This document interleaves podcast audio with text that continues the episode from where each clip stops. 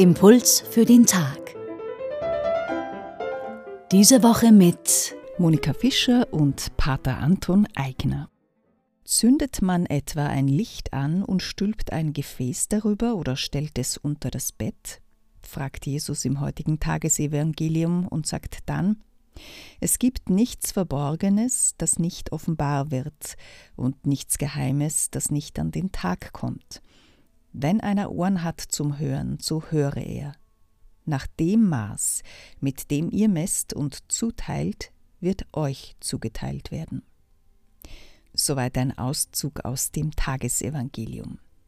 Pater Anton Eigner bei diesem Satz Es gibt nichts Verborgenes, das nicht offenbar wird und nichts Geheimes, das nicht an den Tag kommt, musste ich an diverse Untersuchungsausschüsse und private Chats denken. Aber was meint denn Jesus hier? Markus, von dem dieser Text stammt, betont in seinem Evangelium immer wieder, dass Jesus den Menschen, die er geheilt hat, oder den Aposteln, die Zeugen der Wundertaten Jesu sind, streng verbietet, davon zu erzählen.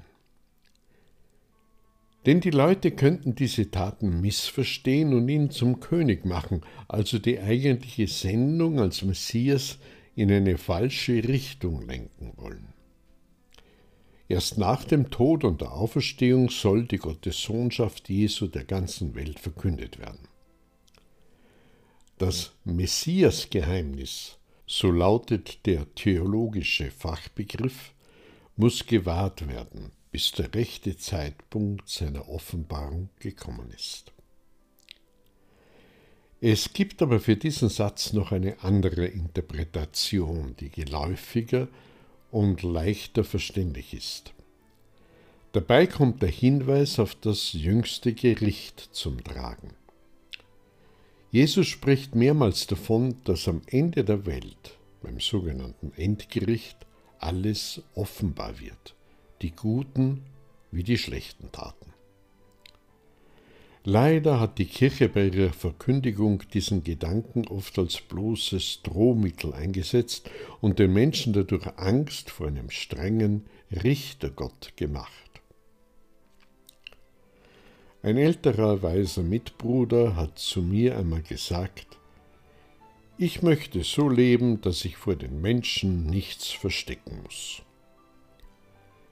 An diesen Ausspruch muss ich öfters denken. Er ist eine gute Hilfe, sein Leben so zu gestalten, dass ich auch vor Gott nichts verstecken muss.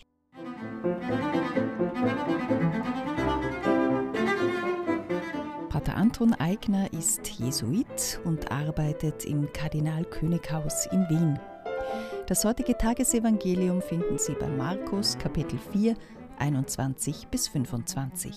Die Impulse können Sie auf radioklassik.at nachhören.